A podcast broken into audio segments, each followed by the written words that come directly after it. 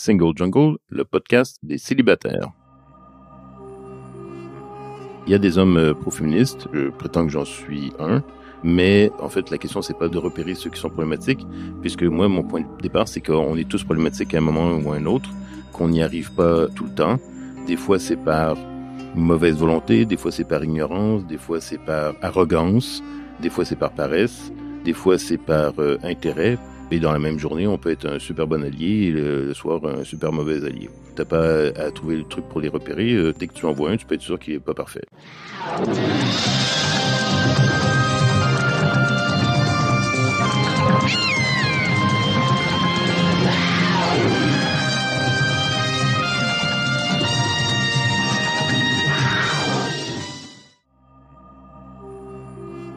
Je suis Louisa Amara et j'ai créé Single Jungle, un podcast dédié aux célibataires. Nous sommes plus de 100 millions dans le monde. En France, l'INSEE estime qu'il y a 41,3% de célibataires, au sens juridique. En effet, les personnes divorcées, dépaxées, séparées, veuves ne sont pas comptées. Nous sommes donc très nombreux et surtout nombreuses. Pourtant, on nous répète que la norme, c'est le couple. Eh bien, ça n'est plus vrai. Dans ce podcast, je reçois des autrices, des auteurs, des expertes du sujet, mais aussi et surtout des célibataires qui nous racontent leur parcours. Ce podcast, c'est le vôtre. Bienvenue Bonjour et bienvenue dans ce nouvel épisode de Single Jungle. Aujourd'hui, je suis avec Francis Dupuy-Derry. Bonjour Francis. Bonjour, merci de me recevoir. Merci euh, à toi d'être avec nous. Alors, on se tutoie parce que comme j'ai découvert que tu étais syndicaliste, eh bien, pour ceux qui ne savent pas, entre syndicalistes, entre militants, on se tutoie. Et je crois qu'en plus, au Québec, le tutoiement est plus simple qu'en France. C'est vrai, tout à fait. Absolument. Donc c'est parfait, on se tutoie. Je t'ai proposé de venir car tu viens de publier un livre qui s'appelle Les hommes et le féminisme, faux amis, poseurs ou alliés, aux éditions textuelles. On va avoir le temps de développer, mais avant, comme d'habitude, on se situe, donc je commence. Alors, je suis Louisa Amara, je suis une femme cis hétéro d'origine algérienne, donc racisée, origine algérienne par mes deux parents, kabyle précisément par mon père. J'ai 43 ans, je suis une femme grosse. En termes de hum, classe sociale, je suis une transfuge de classe. Donc à la base, mes parents sont plutôt de classe ouvrière, euh, classe moyenne. Et euh, moi, par mon parcours, je suis maintenant dans les CSP+, catégorie socio-professionnelle supérieure. Je suis une cadre dans la communication et je gagne plus de 2000 euros net par mois. C'est important de le préciser car en France, 59% des Français gagnent moins de 2000 euros net par mois. Donc je suis au-dessus, je fais partie des privilégiés, c'est important pour moi de le préciser. Et enfin, ça c'est important aussi, je ne suis pas en situation de handicap pour le moment. Voilà, ça fait beaucoup de détails, pas évident de tout retenir au niveau du canevas, mais si tu veux préciser des choses, je t'écoute. Oui, alors moi je suis d'origine euh, par mon père. Euh, mon père en fait est né dans une famille euh, d'origine juive hongroise. Ses parents, donc mes grands-parents, avaient migré à Paris dans le Sentier, donc c'est des couturiers au début des années 30 quand c'était la crise économique. Donc, euh, comme ils étaient d'origine juive, mon père est né en 36, et donc il y a eu des petits soucis pendant la guerre, ils se sont cachés, ils sont allés à Marseille, etc. Bon, par, par miracle, ils ont survécu. Et mon père, lui, il a décidé de migrer au Canada, à Montréal, dans les années 50, parce qu'il aurait dû faire, euh, c'était le moment où il aurait dû faire son service militaire, et les probabilités qu'il se retrouve en Algérie étaient extrêmement élevées, et il a décidé qu'il lui préféré affronter la neige. Donc, mon père est un antimilitariste. C'est un peu de lui que j'ai, je pense, en partie hérité euh, ma méfiance envers euh, les autorités, la police, euh, l'armée, les politiciens, d'un abstentionniste aussi au niveau électoral. Et ma mère, elle est d'origine franco-catholique, acadienne, pour les personnes qui connaissent un peu l'histoire du, du, Canada et la colonisation française au Canada. Moi, j'ai grandi dans une banlieue, donc pour les personnes qui connaissent pas trop l'urbanisme nord-américain, c'est le, cliché de la banlieue avec les bungalows tous pareils, euh, les pères de famille qui partent euh, le matin vers 8h30 avec la voiture, qui reviennent à 5h, les mères euh, sont ménagères au, foyer, font tout, les pères font rien, c'est des pourvoyeurs. Donc c'était mon environnement très blanc homogène, c'est sa classe moyenne, moyenne aisée, plutôt conservateur. Et puis, donc, après, j'ai suivi des formations en sciences politiques. Maintenant, je suis professeur d'université depuis 2006. Et j'ai milité dans des collectifs euh, anti-autoritaires contre la police, contre la guerre, et ce qu'on appelait à l'époque le mouvement altermondialiste. Donc aux États-Unis, euh, en France aussi, j'ai milité en France au début des années 2000 contre le G8 à Evian, entre autres. et voilà. Alors, on l'a peut-être pas dit, mais euh, dans le livre, c'est indiqué, il y a même ta situation de famille, dans le sens où il est précisé que tu es en couple. Oui, euh, j'ai oublié de dire que j'étais hétérosexuel, en couple euh, depuis 18 ans maintenant avec la, ma conjointe, qui est une sociologue, Mélissa Blais. Très bien. Bah, merci pour ce tableau assez complet. Alors, ce livre, Les hommes et le féminisme, et le titre en dessous est très important, Faux amis, poseurs ou alliés, il interroge tout de suite parce qu'on se dit, bah, c'est bien qu'en 2023, on puisse interroger cette place-là. Mais tu avais fait d'autres ouvrages avant, donc quel était l'objectif de ce livre-là? Est-ce que c'était faire un peu le point et avancer un peu plus loin sur toutes les recherches qui avaient été faites auparavant? Alors, je te le dis à toi, pas besoin de le répéter, là c'est entre nous, mais en fait j'avais écrit des petits textes, des textes euh, relativement courts qui circulaient un peu euh, depuis une dizaine d'années sur les hommes et le féminisme. Moi, j'ai avec Mélissa Blais, l'historienne Christine Barr ici en France et d'autres, j'ai beaucoup travaillé sur l'antiféminisme, mhm. mais dans la mesure où j'ai beaucoup circulé dans les réseaux féministes, militants et universitaires, donc je me suis heurté à cette question-là des hommes pro-féministes, qu'est-ce qu'on peut faire, pas faire, euh, c'est quoi les, le problème et les avantages? Et donc là, pour le dire en toute honnêteté, c'est les éditions textuelles donc qui m'ont contacté et qui m'ont proposé de partir des textes que j'avais déjà écrits puis de faire un, un essai.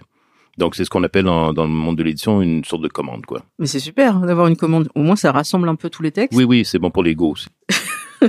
et puis là, ça permet de faire un peu le point sur, euh, bah, effectivement, pourquoi les personnes euh, dominantes auraient intérêt à laisser tomber quelques avantages. Mm. Ça, c'est quelque chose qu'on étudie dans les luttes euh, militantes en général. Et ben là, la question se pose pourquoi les hommes deviendraient les alliés des femmes? Oui.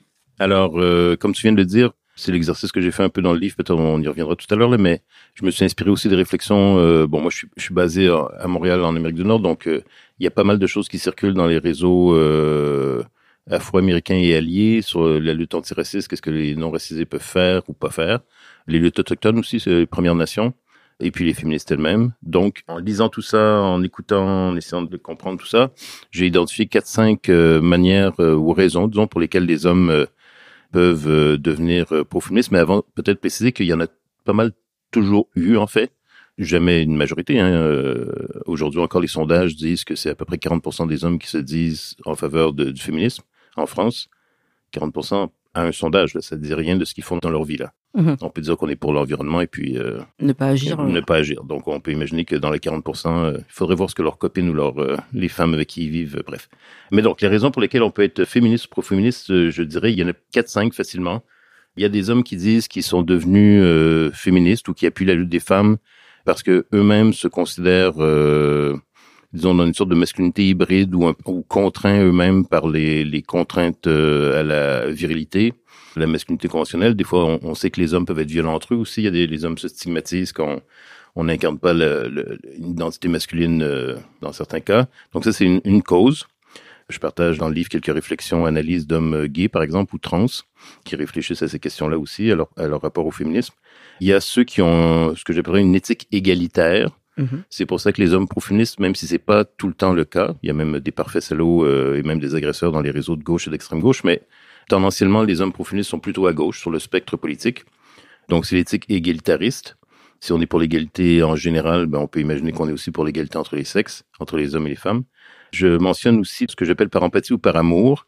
Donc, c'est parce qu'on voit nos mères, nos, dont on a pu profiter par ailleurs, mmh. mais euh, nos mères, nos sœurs, nos camarades de lutte, nos conjointes, plusieurs témoignages aussi de pères qui ont eu des filles, mhm. des jeunes filles, 5, 6, 7, 8 ans, puis ils réalisent en fait en ayant des filles qu'en fait la vie pour les femmes est peut-être moins facile qu'ils pensaient, que l'égalité n'est pas vraiment atteinte et qui s'inquiètent pour leurs propres filles par rapport à ce qu'elles vivent là, mais ce qu'elles vont vivre quand elles vont être euh, adultes. Donc il y a des pères qui disent que euh, ils ont commencé à se questionner sérieusement c'est, au sujet de ces enjeux-là en empathie avec leurs filles. Il y a en fait deux autres raisons qui sont plus matérielles peut-être. Il y a le rapport des forces des féministes dans certains milieux quand dans un certain milieu, que ça peut être un cercle d'amis, euh, un milieu militant, un lieu de travail, euh, les féministes euh, ont un rapport de force. Il y a des hommes qui vont vouloir se positionner en alliance avec elles. Et le dernier, c'est plus cynique, c'est par avantage, intérêt personnel, parce que c'est à la mode, c'est un peu les poseurs. Et donc ça, je pense les féministes en ont vu passer plusieurs. Ouais, je pense à une petite anecdote personnelle à un collègue qui s'intéressait pas du tout à un événement qui s'appelait le Women's Forum, où il y avait euh, plein de femmes du monde entier qui travaillaient sur euh, des sujets économiques en particulier. Et euh, ça l'intéressait pas pendant de nombreuses années d'aller à cet événement. C'était un peu à la courte paille qui allait y aller. Et puis euh, cette année-là, il y avait Salma Hayek qui était invitée. Alors là, soudainement, il a trouvé ça cool. Oui, il a trouvé ça passionnant et il s'est intéressé un peu au sujet. Donc euh, Olivier, dédicace, c'est pour toi. Mais après, si ça a été un moyen pour lui de découvrir la cause, pourquoi pas? Puis il y a aussi bien sûr tous ceux qui disent maintenant qu'ils sont intéressés par le congé paternité, maintenant qu'il est à 28 jours, mais quand on leur posait la question lorsqu'il était à 10 ou 11 jours, il prenait que 3 ou 4 jours parce que qu'est-ce que j'ai entendu comme raison? Oui, je vais louper une réunion importante. Mmh. Bah, je sais pas, la naissance de ton enfant, elle va pas arriver tous les quatre jeudis, alors que cette réunion, est-ce qu'elle est vraiment indispensable? Voilà, mais là maintenant, ah c'est super, il y a 28 jours. La réunion euh. est peut-être indispensable, c'est sa présence qui est peut-être pas indispensable. On est bien d'accord, et on pourra s'en passer. Mais euh, voilà, donc petit à petit, il y a des gens qui trouvent leur intérêt, mais il y en a au contraire qui sont comme c'est indiqué dans le titre, des faux amis, des poseurs. Euh, il y a même quatre catégories qui étaient citées dans le livre. Je les ai notées. Poseurs, initiés, humanistes et autoflagellateurs. C'est oui, ça Oui, c'est ça. exactement. Page 24. oui, oui, c'est pas de moi ça. C'est des Canadiens anglophones qui avaient euh, identifié ces quatre postures, ouais. Et alors, quelle est la plus dangereuse des quatre? C'est des catégories, hein, donc euh, c'est pas mutuellement exclusif. On peut être euh, l'un le matin, l'autre l'après-midi et le soir euh, rien du tout aussi d'ailleurs. Mais le poseur, c'est celui qui se donne le plus en, spectacle, mhm. mais qui fait vraiment pas grand-chose. Donc lui, c'est le plus facile peut-être à démasquer. L'initié, c'est celui qui s'est éduqué, il a appris, même il pense avoir découvert des choses incroyables que les féministes n'avaient pas encore compris. Il va vous les expliquer. Il va vous expliquer que vous avez pas bien compris telle théorie, pas bien compris tel concept, pas bien compris tel auteur. Il peut être déçu que vous le remerciez pas d'ailleurs. Donc ça, c'est l'initié. Mais évidemment, quand ça commence à chauffer ou quand ça commence à être euh, problématique ou quand il y a des conflits, il, risque de se sauver, il sera pas nécessairement là. L'humaniste, c'est celui qui va vous expliquer que, en fait, comme il est pour toutes les causes, pour l'égalité, qu'il est pour euh, l'harmonie entre les êtres humains, ben pourquoi pas être féministe aussi d'ailleurs il vous explique que ça serait peut-être mieux d'avoir un regard plus large et pas seulement vous intéresser aux histoires de, femmes, quoi. Et l'autoflagellateur, lui, c'est euh, celui qui... Euh, je vais vous donner un exemple, en fait, euh, précis tiré d'une anecdote personnelle. On était euh, souper, un dîner avec des, des, amis un soir, et il y avait un couple hétéro. On était deux, trois hommes et probablement cinq, six femmes là autour de la table. Et lui discutait de façon assez euh, serrée avec euh, les féministes pour essayer de se convaincre et de convaincre que tous les hommes n'étaient pas not all men, quoi, c'était pas la faute de tous les hommes et qu'il y avait des hommes, on pouvait pas accuser tous les hommes ou rendre responsable tous les hommes ou dire que tous les hommes étaient privilégiés. Mais finalement, il a comme cédé, en fait, il a convenu qu'en fait, euh, à force d'arguments, il a, dû admettre que, tous les hommes étaient privilégiés. Puis là, il s'est mis à pleurer. Et là, il a commencé à dire que si c'était comme ça, il lui restait juste à se suicider. Et donc, évidemment, sa conjointe est partie avec lui, ça a ruiné toute la soirée et ça a été euh, totalement lamentable. Évidemment, il s'est pas suicidé. Ok, bel exemple. Et quelques années plus tard, on a découvert qu'il avait été dénoncé pour agression. Donc c'est un petit peu la totale. L'autoflagellateur, c'est pas, il va pas agresser nécessairement, mais c'est celui qui vraiment souffre. En fait, il va y avoir le sujet de les personnes qui hum, s'intéressent au féminisme et qui vont prouver par des actes euh, concrets qu'ils sont vraiment avec nous. Je pense à tous ceux qui se disent alliés, mais qu'on ne voit pas dans les manifestations. D'ailleurs, la prochaine, c'est le 24 ou 25 novembre. Je vous remettrai les dates et hum, vous verrez, euh, vous verrez comme chaque année, cette manifestation elle a lieu tous les ans. Il y a beaucoup de femmes et c'est super. Il y a beaucoup de familles et c'est super. Il y a beaucoup de jeunes et il y a très peu d'hommes. Et ça, c'est contre les violences, non? Oui, c'est contre les violences faites euh, aux femmes. Et hum, pourtant c'est très, je dirais, bon enfant. Alors, il y en a qui vont me dire, oui, les violences policières. Ok, on a pu craindre euh, des mmh. violences et ça peut euh, empêcher certaines personnes de venir. Mais pour avoir posé la question à des hommes alliés, il y en a qui m'ont dit, ben là c'est pas forcément mon combat vous êtes entre vous là je voudrais pas prendre la lumière pour vous je dis mais juste que tu sois là pour qu'on soit nombreux c'est ça le message et ils se sentent moins concernés après je parle que pour cet homme qui m'a dit ça mais Qu'est-ce qui fait qu'on va pas les voir alors que logiquement, ben, c'est assez simple comme cause? Moi, ça m'interroge. Oui, oui, mais il y a des causes, je pense, où on les retrouve, euh, où on nous retrouve plus. Moi, je mentionne euh, dans le bouquin là que c'est facile pour les hommes progressistes de gauche et d'extrême gauche d'être pour l'avortement. Et euh, je mentionne même que des fois, ils en tirent avantage, en fait. Et même s'ils sont pour la liberté de choix, il y a des situations où en fait euh, eux-mêmes vont faire pression sur des, des, des partenaires euh, sexuels, euh, qui est une partenaire sexuelle qui est enceinte par exemple, parce qu'ils veulent pas qu'il y ait un enfant qui sorte de cette relation quoi. C'est pourquoi ça les intéresse particulièrement. Ben oui. Et puis je mentionne la même chose sur le travail du sexe, mm -hmm. qui est mhm. une industrie qui est très très très très très orientée vers la clientèle masculine, évidemment hétéro, pas uniquement, mais on s'entend que c'est ça quoi. Et donc euh, les hommes progressistes, gauche, extrême gauche, qui sont j'appuie les, les revendications de, de, travail du sexe, dignité, sécurité, tout ça, euh, pas de répression, tout ça, c'est, je suis pour ça là. Mais évidemment, on voit bien aussi que là aussi, les hommes peuvent tirer un avantage direct de ça, quoi. Oui, il y avait, je crois, une euh, tribune, il que je retrouve les signataires. C'est des gens assez connus, notamment des comédiens, dont Fabrice Lucchini, qui se disait euh, bah, justement très progressiste, et lui-même client euh, très régulier de travailleuses du sexe. Et je... C'était pas les 354 salopards ou quelque chose comme ça hein Oui, ça, ça, doit dater de quelques années. Et je me disais, mais c'est quoi le but? C'est de dire, euh, je suis là pour vous soutenir, arrêtez d'emmerder les clients et du coup d'emmerder euh, les personnes qui font ces prestations. Mm. Je sentais pas forcément une une sincérité militante derrière. Il y avait plus le côté, euh, ben moi, ça m'emmerde en tant que personne cliente en fait. Donc je m'exprime. Et puis j'ai une position de pouvoir, de oui. notoriété, donc je le fais. Pour revenir au, au livre, depuis plusieurs années, notamment euh, MeToo, il y a eu ce sujet de, on va se prendre un backlash, on va avoir ce sujet des hommes qui vont dire, oui, mais maintenant, on peut plus rien dire, on peut plus vous draguer, on peut plus prendre l'ascenseur avec vous, comment on va faire, on est perturbé. C'est la crise de la masculinité. Et ça, ça a été évoqué plusieurs fois euh, dans tes travaux. Il n'y a pas une crise, il y a toujours eu des crises. En fait, il, ça fait longtemps qu'ils se sentent en danger. J'ai un autre bouquin, effectivement, qui s'appelle La crise de la masculinité, tout simplement qui est effectivement une, une enquête que j'avais faite sur ce type de discours-là, et c'est pas moi qui avais trouvé ça, j'avais trouvé des historiens et des historiennes qui avaient travaillé là-dessus, et euh, mon grand étonnement quand j'avais commencé à travailler là-dessus, parce que moi je m'intéressais à la période actuelle, j'avais réalisé donc euh, en, en, Europe, en tout cas, ça fait au moins 500 ans, donc c'est un peu absurde.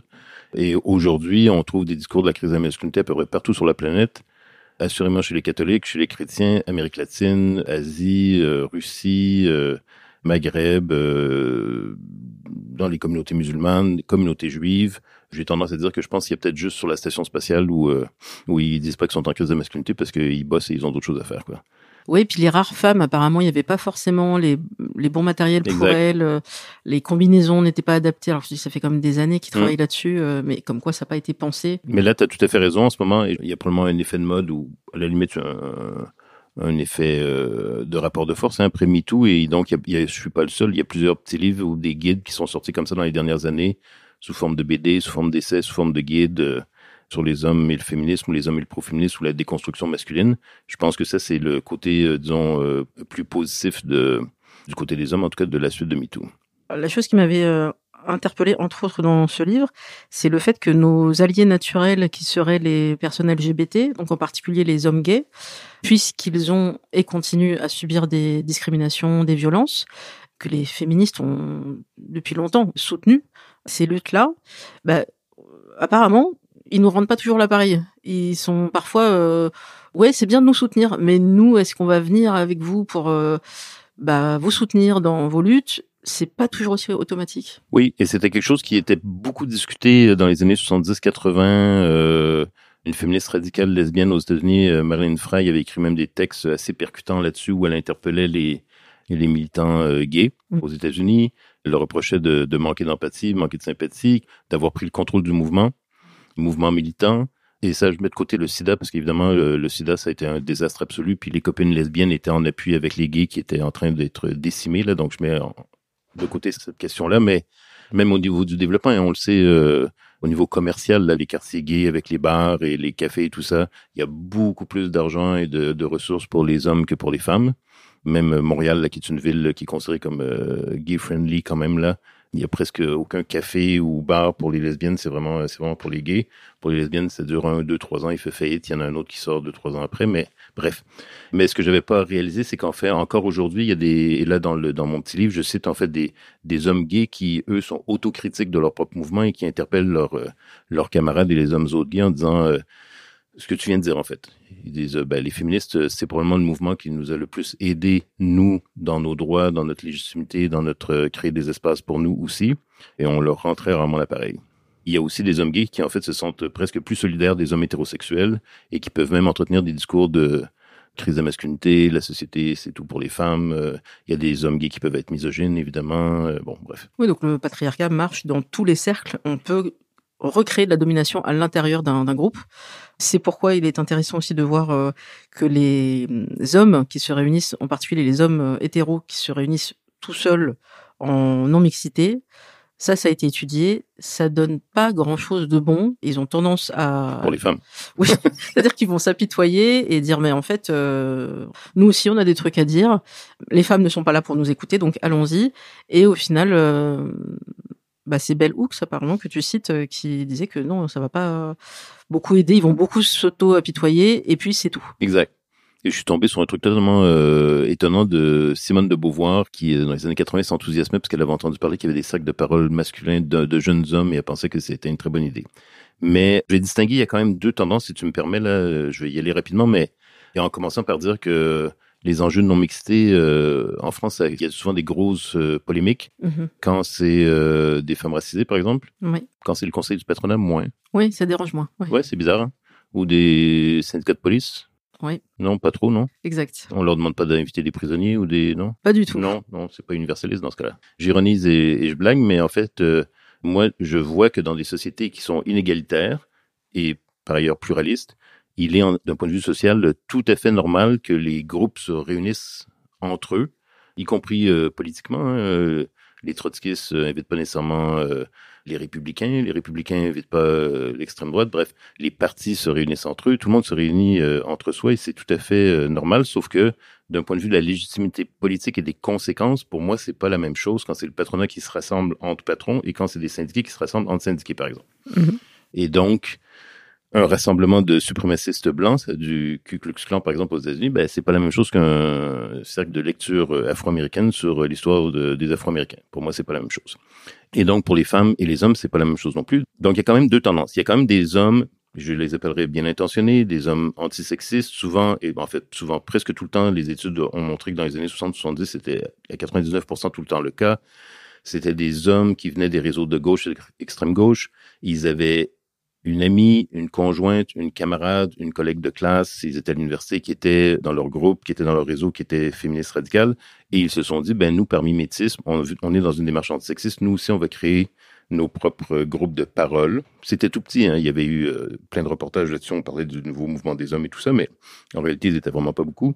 Dans tous les cas, après quelques années, soit ils n'étaient plus là, ils s'étaient désengagés, ou en fait, leur mouvements et leurs événements euh, pour les hommes et par les hommes avaient été euh, cooptés en fait par des antiféministes, des masculinistes, des hommes qui se lamentaient d'avoir été dominés par leur mère, puis après ça dominés par leur conjointe, puis après ça dominés par leur ex-conjointe. Ils parlaient de divorce, ils parlaient de... Bref, ils étaient souvent homophobes. Donc ça, c'est la tendance progressiste qui a ouvert un espace dans lequel se sont engouffrés, ou des fois ça peut être les mêmes individus, mais c'est pas tout le temps le cas, qui sont devenus en fait masculinistes, antiféministes. Et puis après ça, il y a l'autre tendance, il y a cette idée de, depuis au moins le 19e siècle, que euh, à cause de la crise de la virilité, la crise de la masculinité, etc., il faut que les hommes se retrouvent entre hommes, mais là, euh, dans la nature, à, à couper du bois, à se battre entre eux, à se rouler dans la boue, à se prendre dans les bras, etc. On a ça dans les réseaux chrétiens. Euh, Déjà au 19e siècle, il y avait ce qu'on appelait le muscular Christianity, donc c'est la, la chrétienté musculaire. Jésus est pas seulement amour, il est combat. Les Boy Scouts, c'est en partie créé dans cet esprit-là. Et aujourd'hui, comme vous le savez, là, les catholiques en France, il y a le week-end optimum. Mhm. Ils se retrouvent ensemble, euh, ils se font donner euh, des ateliers où on leur explique que les hommes ont plus de repères, que la société est trop féminisée, que il faut revenir à des valeurs, euh, et la, la complémentarité homme-femme, etc. Puis là, ils posent des voitures, ils se prennent dans les bras, tout ça. Bon, ils marchent au flambeau, euh, ils crient leur nom, tout ça, ils crient le nom de leur père, ou je sais pas trop là, et de notre père, le Dieu.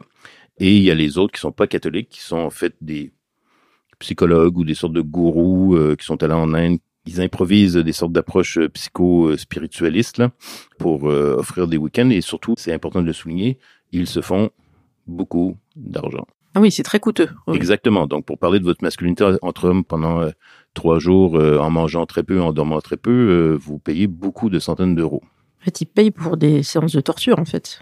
Physique, pour le côté euh, privation de sommeil, de nourriture, on sait l'impact psychologique que ça Oui. va avoir. Et puis, on va les pousser psychologiquement à- aux limites. Et il y a six mois ou un an, C'est un comité euh, interministériel en France là de veille sur les dérives sectaires. Oui, la Mivilude. Oui, oui, c'est ça. Ils ont fait leur rapport et dans le rapport, il y a une section spécifiquement sur ce type de, de retraite parce qu'en fait, il y a eu des plaintes Mhm. des conjointes euh, mères de- d'enfants et tout qui ont dit euh, ben quand nos, euh, notre conjoint ou le père est revenu de ces week-ends-là, euh, c'était tellement euh, pathétique et terrible et il y avait une augmentation de la violence et se sentait menacé. Donc, il y, a, eu des plaintes formelles là qui ont été déposées. Là. Ils identifient cela à des pratiques sectaires, ce que, exactement ce que tu viens de dire, là, pousser à la limite, pas de sommeil, etc. Donc, euh, ça joue sur le psychologique. Là, je vous mettrai une référence, euh, c'est sur France Culture. Il me semble que c'est la série documentaire où ils ont, où il y a une journaliste euh, très courageuse qui est allée euh, dans l'un de ces week-ends pour écouter euh, calmement tout ce qu'elle entendait et juste rapporter euh, tous ces témoignages. C'est juste des gens qui ont besoin d'aller consulter un psy. C'est tout. Ça leur coûterait beaucoup moins cher. Ce serait sans doute plus efficace, plus long aussi, mais c'est ça aussi la thérapie. Mm. Euh, mais c'est devenu un, une private joke aussi sur les, les réseaux sociaux, notamment sur Instagram, sur euh, est-ce que les, les femmes cherchent des hommes qui font le ménage, ça serait bien, qui font du sport, bah, si c'est bien pour leur santé, c'est bien, mais alors le top du top, c'est un mec qui va en thérapie et qui le fait vraiment, pas seulement pour dire, ah, mais tu sais, euh, je vois un psy, parce qu'il y a aussi cet Mhm. effet poseur qui existe. Il n'y a pas beaucoup de données là-dessus. Moi, j'interroge tous les psys que je croise pour savoir quelle est leur patientèle. Ah oui. Ils me disent tous que les rares hommes qu'ils ont, c'est des hommes d'un certain âge ou plus jeunes mais euh, gays.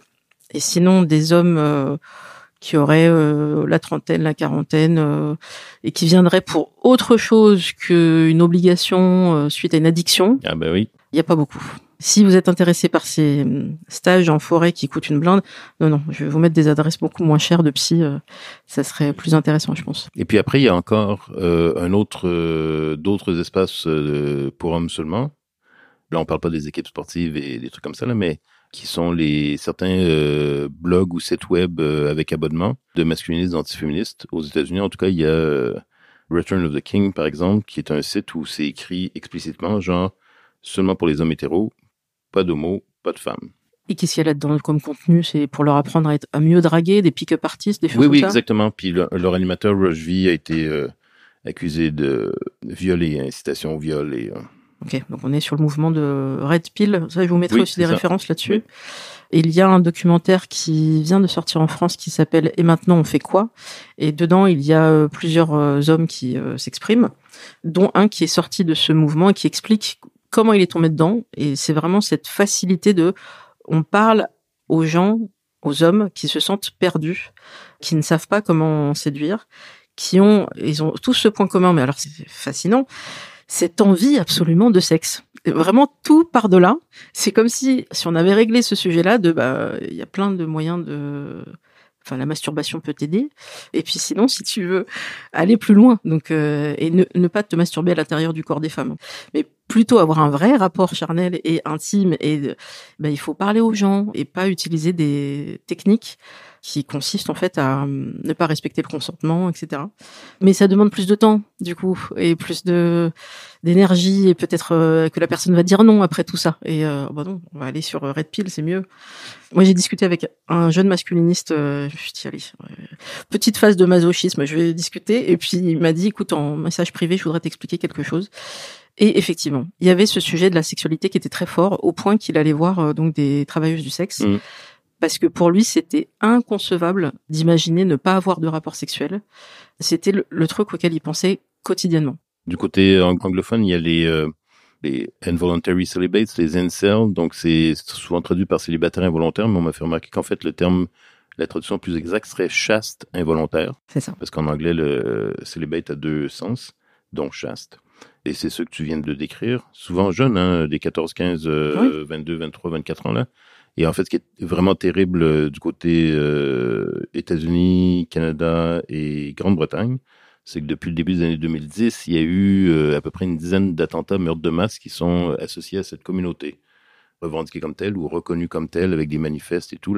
Ils appellent ça la, la rédemption, la vengeance, la vengeance. Donc ils se vengent en, de ne pas avoir de sexualité en tuant euh, par des meurtres de masse. C'est vraiment tragique. Donc c'est pour ça que là, on, on se dit qu'on en a peut-être autour de nous des gens qui se sentent pas bien dans leur euh, intimité, leur sexualité et qui peuvent aller vers ces cercles-là, mais s'ils en sortent pas, ça peut aller très loin. Il suffit de tomber sur quelqu'un qui est fragile psychologiquement. Et il y a ces logiques euh, d'embrigadement, en fait. C'est pour ça que ça a été repéré, euh, notamment par la Mivilude, parce que c'est le même fonctionnement qu'une secte. Il y a cet esprit de groupe, il y a euh, utiliser bah, l'argent, couper les gens des autres, et puis bah, effectivement, dès lors que la personne est seule ou en famille, mais complètement en, retrait, bah, ça peut donner, ces violences-là. Mais sinon, tout le monde ne passe pas par la violence, heureusement moi, ce que je voudrais apporter aussi aux auditeurs et auditrices surtout, c'est comment, selon toi, avec tous les travaux que tu as pu faire, essayer de, cest dire démasquer, de repérer quelqu'un qui serait pas forcément sincère dans sa démarche d'allié? C'est une bonne question. Je sais, je suis pas sûr que j'ai la solution. En fait, ma réflexion, mon analyse et les, les dont je m'inspire par rapport à ça, c'est une perception quand même relativement pessimiste. Donc, je dis, il y a des hommes euh, pro-féministes. Je prétends que j'en suis un. Mais en fait, la question, c'est pas de repérer ceux qui sont problématiques, puisque moi, mon point de départ, c'est qu'on est tous problématiques à un moment ou à un autre, qu'on n'y arrive pas tout le temps. Des fois, c'est par mauvaise volonté, des fois, c'est par ignorance, des fois, c'est par arrogance, des fois, c'est par paresse, des fois, c'est par euh, intérêt, mais euh, et dans la même journée, on peut être un super bon allié et le, soir, un super mauvais allié. Donc, euh, moi, je te dis, t'as pas à trouver le truc pour les repérer. dès que tu en vois un, tu peux être sûr qu'il est pas parfait. Ok, donc un homme qui dit euh, moi ça y est, je suis déconstruit, ça s'arrête jamais en fait la déconstruction, donc euh, il faut continuer. Oui, oui, exactement. Et puis quand je dis euh, dans la journée même, on peut être bon le matin et mauvais le soir, je pense ça sincèrement. Dans les relations interpersonnelles, j'ai mis en lumière une sorte de séquence parce que je pense qu'une des premières choses que les hommes qui veulent être solidaires ou alliés des féministes, une des premières choses qu'ils doivent faire, c'est essayer de s'éduquer par eux-mêmes. Et là, aujourd'hui, en 2023, en plus, c'est génial parce qu'il y a des podcasts, il y a des, des BD, il y a des films, il y a des petits livres, des gros livres. Euh, bref, il y, a, à peu près de tout, là. Il y avait pas ça il y a 10-15 ans, là. On rentre en librairie, puis on cherchait les deux livres féministes qui étaient cachés quelque part en philo, là, où, euh, mais maintenant, il y a des tables, bon. Donc, euh, je pense que la première chose qu'il faut faire, c'est essayer de s'éduquer par soi-même, en faisant attention à pas devenir un, un initié, justement, celui qui pense qu'il sait tout, et que dès qu'il a appris quelque chose, il va, il va aller l'expliquer à tout le monde en pensant que c'est une idée géniale. Mais ce que je dis, ça marche aussi dans les relations interpersonnelles avec les femmes. On a tendance à entendre, mais euh, on comprend pas. Après, on comprend, mais on n'accepte pas. Puis après, on accepte, mais on change pas. Et puis à la fin, peut-être qu'on va changer. Et puis après ça, on va laisser coucher très satisfait de nous. Et le lendemain, c'est possible que ça soit, on soit retombé à la case euh, de départ. Et ça, je pense qu'avec les féministes ou avec les femmes qu'on côtoie, ça doit être un sujet de frustration pour vous parce que on va dire, mais oui, je t'ai entendu là. Mais oui, je t'ai entendu, mais j'ai pas compris. Puis, puis, après ça, on va dire, mais oui, j'ai compris, mais en fait, j'ai pas accepté en réalité euh, ce que j'ai compris. Et puis après ça, qu'est-ce qu'on fait en termes de changement? Des fois, on change pas non plus. Alors, ce qui peut expliquer euh, cette statistique, euh, alors j'ai pas le chiffre en tête, mais je, vous le remettrai, qui se confirme tout le temps, c'est que les personnes les plus heureuses seraient les femmes célibataires, sans enfants, n'ayant jamais été mariées, là je parle des hétéros, et les femmes lesbiennes. On n'est pas très loin en termes de niveau. Qu'est-ce que ça veut dire? Ça veut dire que la charge des enfants. Alors je dis pas à celles qui m'écoutent, c'est pas parce que vous avez des enfants que vous êtes malheureuse. C'est pas ça le sujet. Mais statistiquement, vous êtes peut-être moins heureuse qu'une femme qui n'en a pas eu, parce que ça fait longtemps que vous ne savez plus ce que c'est qu'une grasse matinée. Je pense à mon amie Sabine, qui a eu un fils qui faisait du foot, et donc elle ne savait plus ce que c'était que euh, la grasse matinée, le week-end, et ce pendant 15 ans. Bon, bah moi j'aime bien dormir. Je trouve que c'est une activité qui est vraiment très agréable et c'est une des raisons qui fait que je n'ai pas eu d'enfant pour le moment. Je pense que le sujet des enfants est important, mais aussi le sujet du couple. Les femmes en couple, même sans enfants, sont moins heureuses que les femmes célibataires qui ne sont pas en couple. Donc ça veut dire que le quotidien avec l'autre, et là on revient au sujet des tâches ménagères, on voit que même quand il y a un euh, niveau de salaire qui est équivalent, il y en a toujours une, c'est toujours la même, qui euh, accomplit plus de tâches que l'homme. Même si l'homme se dit oui mais j'ai compris. Mais entre le moment où il a compris et le moment où il fait, il y a un cap, il y a un monde. Même quand ils sont au chômage, hein, les études montrent que les hommes au chômage font encore moins de tâches. C'est Irène Louis, je pense, qui était une sociologue féministe, qui avait bien montré que une des différences avec la jeune génération, je, je dirais 18-25 ans là d'aujourd'hui, si je peux continuer sur ce que tu disais, et euh, peut-être pas leurs parents, mais en tout cas leurs grands-parents, c'est qu'ils ont vraiment une, une forte impression d'être égalitaires parce qu'en fait, ils ont des discussions sur comment organiser leur vie de couple, ce que leurs grands-parents n'avaient peut-être pas. Mais le problème, c'est que ce que Irène euh, Louis euh, met en lumière, c'est que ce que tu viens de mentionner, hein, c'est quand il y a le premier enfant qui arrive, euh, les trucs deviennent plus compliqués. Mhm. Et là, souvent, ils vont sortir les calculatrices. Tu as parlé des congés de parentalité tout à l'heure. Mhm. Ils sortent les calculatrices et de façon égalitaire et rationnelle et raisonnable, ils arrivent ensemble à la, à la conclusion que c'est mieux pour tout le monde que la mère reste plus longtemps à s'occuper de l'enfant et que le père retourne plus rapidement euh, au boulot. Et donc là, s'installe en fait des rapports inégalitaires dans le couple, mais ils l'ont décidé Oui, ensemble, ensemble bien sûr. de manière égalitaire. J'avais vu que même côté euh, couple LGBT, il y avait ce sujet qui pouvait venir dès l'arrivée du premier enfant, dès lors aussi qu'il y avait une différence de, de salaire, les logiques de domination. Donc c'est assez problématique. J'ai envie de dire, restez célibataire, comme ça vous serez tranquille. Non, mais après évidemment, libre à vous d'aimer qui vous voulez, mais le sujet vraiment de s'installer ensemble, pour moi, il est clé. En France, il y a plus d'un million de personnes qui vivent une relation amoureuse, mais ont fait le choix de ne pas vivre ensemble. Mm. Ça peut être une clé. Il y a aussi un mouvement, mais c'est beaucoup plus ténu, de personnes qui sont encore en couple, qui vivent ensemble et qui, ça y est, se disent non, mais en fait, c'est pas ça qu'il nous faut. On va voir si financièrement, bien sûr, c'est possible, Mm. parce que c'est un luxe de pouvoir euh, sûr, trouver un appartement. euh. bien sûr. Il y a des couples qui restent ensemble euh, parce qu'ils savent qu'ils peuvent pas se trouver de logement euh, et donc c'est catastrophique. Ça, c'est la pression de l'argent. Après, il y a ceux qui peuvent faire chambre à part parce que les enfants Mhm. sont partis. Moralité, faites bien ce que vous voulez. Il y a quelques hommes pro-féministes que j'ai croisés. C'est pas le choix que moi j'ai fait, mais il y a quelques hommes pro-féministes que j'ai croisés dans les réseaux euh, anti-autoritaires qui avaient fait le choix, de, par cohérence avec leur position pro-féministe, de la sexualité de, du célibat. Ils étaient hétéros. D'accord Ils se disaient, ben, en réalité, je sais que c'est impossible d'être euh, réellement égalitaire et dans une relation euh, de couple hétéro, et donc ils avaient fait ce choix-là. Mais ça veut dire une abstinence? Oui. L'autre personne était d'accord aussi ou? Non, non, ils n'étaient pas en couple, c'est célibat et asexualité. D'accord. Bah, ça pourrait être un sujet euh, entier de d'un épisode. Dans le livre, il y a aussi des conseils que tu proposes et qui sont notamment basés sur euh, certaines de tes expériences. Est-ce que tu peux développer un peu? Oui, alors ça, c'était euh, justement un des petits euh, textes qui circulaient, là, ça s'appelle un- le petit guide de désempowerment pour hommes pro-féministes. C'était quelque chose que j'avais rédigé il y a au moins une 10-12 ans. C'était suite au Salon du livre anarchiste de Montréal. Il y avait eu un, atelier des sorcières. Les sorcières, c'était un collectif féministe radical à l'époque. Et au milieu de, l'atelier, elles avaient demandé aux quelques hommes qui étaient là de sortir. Donc on était, s'était retrouvés trois, quatre euh, à discuter euh, dehors. Et euh, de là avait émergé l'idée de désempowerment pour les hommes. L'empowerment, bon, ça vient entre autres des féministes euh, écologistes de l'Inde. C'est cette idée que euh, faut développer sa capacité d'agir individuellement et collectivement. Et pour les groupes subalternes ou les groupes dominés ou les, les, les groupes en résistance, on partage ensemble, on prend conscience ensemble, on développe ensemble ses tactiques et ses stratégies, ses objectifs, ses priorités. Puis, ça fait partie de l'empowerment, qui est un mot anglais qui se traduit très mal en pouvoirment. Ça a été proposé, mais dont le, moi je dis c'est le développement de l'autonomie ou le développement de, de capacité d'agir.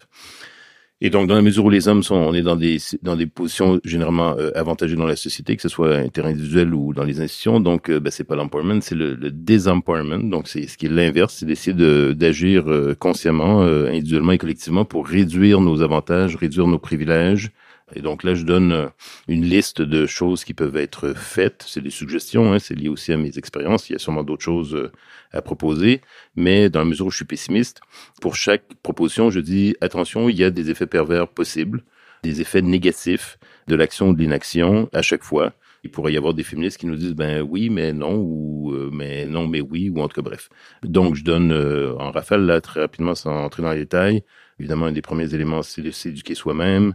Je parle de reddition de compte, c'est un terme un peu technique, mais la reddition de compte, c'est de s'informer ou de demander ou de faire valider nos idées, nos propositions, euh, nos suggestions d'action par des féministes. Donc la reddition de compte, c'est de se rappeler que le mouvement, il est pari pour les femmes, et donc nous, on est des auxiliaires. Il y a d'ailleurs des, des groupes d'hommes pro-féministes qui ont été euh, mis sur pied dans, dans l'histoire ou plus récemment, qui sont pas des cercles de parole, hein, c'est pas des, des groupes militants qui discutent sur, euh, ils passent leur soirée à discuter qu'est-ce qu'un homme là aujourd'hui. Ce sont des groupes militants antisexistes, pro-féministes, qui sont en attente de demandes des réseaux féministes en termes logistiques, donc vraiment militants. Donc, euh, vous voulez faire une, une action, vous avez besoin de tractage ou de, de l'affichage, ben ce collectif-là pourrait faire de l'affichage, il pourrait euh, lever de l'argent, il pourrait euh, transporter des choses, il pourrait organiser la bouffe, il pourrait euh, faire du ménage, bref, réserver une salle, s'occuper des enfants, des choses comme ça. Donc, ça, c'est des choses qui peuvent être faites. Je parle aussi de la question de, là, il y a le risque de, des combats de coq, mais de, entre hommes, euh, surveiller les autres, se surveiller en- entre soi. La chose qui est probablement une, une des choses qui explique, entre autres, pourquoi même dans les réseaux militants progressistes et de gauche et d'extrême gauche, il n'y en a pas tant que ça. C'est la question de est-ce que les hommes proféministes sont prêts à ce qu'il y ait un coût à leur engagement et à rompre des liens? Quand vous êtes dans des réseaux où il y a des hommes qui sont problématiques, très clairement problématiques sur ces questions-là, est-ce que vous faites juste euh, rien dire et conserver les liens parce que ça vous avantage, parce que vous ne voulez pas être stigmatisé, vous n'êtes pas être accusé de trahison, parce que les hommes que vous appuyez, ben, ils vous apportent des avantages, euh, ils vous permettent d'avancer, d'évoluer dans l'organisation, des choses comme ça. Si vous dites, euh, ben non, en fait, je suis totalement contre, je dénonce la situation, vous perdez des choses. Et donc, ça, est-ce que vous êtes prêt à faire ça? D'accord. Donc là, effectivement, il y a ce sujet de ne pas prendre la place de l'autre, être en support, oui. mais pas non plus, comme on l'a dit tout à l'heure, avec les travers de l'autoflagellation, juste être un peu conscient de, bah, de ce qu'on peut apporter tout simplement. J'avais une question sur les, les, violences tout à l'heure qu'on a évoquées euh, au sein des cercles de gauche et d'extrême gauche. C'est très compliqué en France. Alors je sais pas comment ça se passe au Québec, mais je vais pas citer toutes les affaires, mais entre Adrien Quatennens et les mmh. autres, on dirait que sous prétexte qu'on est de gauche ou d'extrême gauche, c'est moins grave. Alors que la violence, quelle qu'elle soit, où qu'elle soit, est condamnable et doit être dite. Et s'il y a une peine à purger, elle doit être faite. Mais là, c'est non, mais c'est bon, euh, il s'est excusé. Donc, euh, il peut revenir jouer avec nous à l'Assemblée. Vraiment, il y a un vrai problème et on a l'impression que tant que ce ne sera pas réglé, comment se sentir représenté et ça peut dégoûter vraiment de l'action politique, euh, notamment les, jeunes qui se disent mais mais s'il y a des violences aussi côté où est-ce que je vais aller moi? Moi qui suis jeune militant féministe je me sens pas représentée par quelqu'un qui est violent. comment je, vais où? Et en fait, euh, j'ai l'impression qu'on va pas s'en sortir. Je deviens un peu euh, pas féministe. Tiens, c'est intéressant comme lapsus. Je deviens un peu. Tu as je dit, je deviens un peu féministe. Je deviens un peu, je deviens un peu pessimiste avec la politique euh, actuelle. Dans le livre, il est précisé qu'il y a des hommes racisés, donc noirs américains, qui ont senti l'empathie vis-à-vis des femmes parce que bah tiens, ils subissent les mêmes discriminations, ma sœur, ma mère, et donc ça peut venir de là, mais on sent que même au sein de nos luttes, le dialogue est compliqué. Alors, je sais pas si, si tu as envie de dire un truc par rapport à ça. tu viens de plomber l'ambiance là. non, mais peut-être juste mentionner parce que tu ouvres la, porte sur les enjeux de racisme parce que tu l'as mentionné par rapport à mon livre, donc désolé, là je réglerai vas-y, Vas-y, Je vous expliquerai pas comment gérer vos trucs euh, entre vous là, mais mais pour moi c'était important de montrer et tu l'as mentionné là dans le livre, il y a beaucoup de références à des hommes euh, pro-féministes qui sont pas blancs. Euh, de quartiers euh, chics euh, qui ont fait les bonnes écoles, euh, tout ça à Paris ou à Boston ou à Montréal, parce que je voulais briser un peu cette image que je pense qu'on a des fois que d'ailleurs la chinoise anarchiste et féministe du début du XXe siècle, Ewin Zen, le reprochait d'ailleurs aux hommes chinois pro-féministes, c'est cette idée que être un homme proféministe, c'est être nécessairement un peu faire partie d'une sorte d'élite mm. cultivée, intellectuelle, euh, fort capital euh, social et culturel, et que les hommes de, je le dis en, ironiquement, la, les hommes de la plèbe, euh, des, des, des castes inférieures, ils, ils sont pas capables les prolos sont pas capables, les, les personnes restées sont pas capables. Et donc, pour moi, c'était important de retracer ces histoires. Même Frédéric Douglas, qui est un ancien esclave aux États-Unis, qui a été un allié très, très important du mouvement pour le droit de vote des femmes noires et blanches, d'ailleurs. De Boy, le sociologue euh, afro-américain, en Égypte, il y a d'autres dont je parle, en Afghanistan, puis des collectifs aussi euh, sans euh, personnalité célèbre, là, comme Black Men Again Sexism, et Dé de Cabal, ici en France, qui est un chanteur qui a fait, justement pour revenir à la question des agressions sexuelles, Dé de Cabal, il a fait des, des rencontres entre jeunes hommes souvent racisés. La question qu'il voulait creuser, c'était la question du consentement. Comment on apprend à comprendre qu'est-ce que c'est le consentement? C'est intéressant parce que c'est le point de départ du documentaire que j'évoquais tout à l'heure qui s'appelle euh, Et maintenant on fait quoi? Et pour pas dire aux, mecs on va parler de féminisme, parce qu'il y en a ça les bloque, mm. c'était c'est quoi pour toi le consentement? Ça commence quand? Bah, c'était compliqué. Hein. Ils n'avaient pas tous la même définition. Mm. Pour eux, ne serait-ce qu'une caresse, bon, ça va, c'est une caresse, c'est comme une tape dans le dos. Oui, mais tu touches le corps de quelqu'un, en fait. Ah oui, mais alors là, ça remet en question plein de choses que j'ai pu faire dans ma vie. Donc, euh, oui, la question du consentement, elle est essentielle. Et puis, c'est bien qu'on en parle de plus en plus. On n'est pas aidé par la culture populaire, les, films, les séries. Euh, il suffit de voir Star Wars. Moi, je me souviens très bien que elle voulait pas en fait euh, et que le on dit oui mais c'est un baiser volé mais en fait elle veut bien et que alors ça a été écrit par qui pour qui ce truc? Et c'est dramatique parce qu'on grandit avec ces images-là de virilité exacerbée et de femmes qui préservent euh, sa pureté, qui jouent la euh, mm. difficile à, séduire. Voilà, je vous renvoie vers l'épisode 5 sur euh, à quel point les, comédies romantiques nous ont fucked up le, cerveau et que c'est à cause de ça que bah, on cherche pas les bonnes personnes, qu'on peut aller vers des personnes toxiques et qu'on s'attend à des grands gestes comme dans le fabuleux destin d'Amélie Poulain et ça n'arrive pas dans la vraie vie. Attention aux, modèles qui sont venus de la culture populaire et où le consentement n'était pas toujours euh, très très clair. Et le romantisme, c'est aussi une grande fabrique euh, du patriarcat. Voilà, il y a plein de choses problématiques dans, dans ces comédies romantiques. J'ai bien plombé l'ambiance encore. Oui. Je pense qu'on a fait euh, le tour en tout cas de ce sujet. Grand merci à toi Francis. C'est moi qui te remercie, vraiment euh, merci beaucoup. Et donc je vous invite à lire ce livre qui s'appelle Les hommes et le féminisme, faux amis, poseurs ou alliés aux éditions textuelles. N'hésitez pas à mettre des notes si vous avez apprécié cet épisode sur toutes les applications de podcast et balado diffusion. Coucou aux Québécois et à toute la francophonie. Vous pouvez aussi me faire un don si vous avez de l'argent sur Tipeee. Ça aide à payer le montage et la prise de son avec la merveilleuse Isabelle qui nous accompagne. Et puis, euh, bah, mettez des notes, mettez des étoiles. Et je vous dis à très bientôt pour un prochain épisode. À bientôt!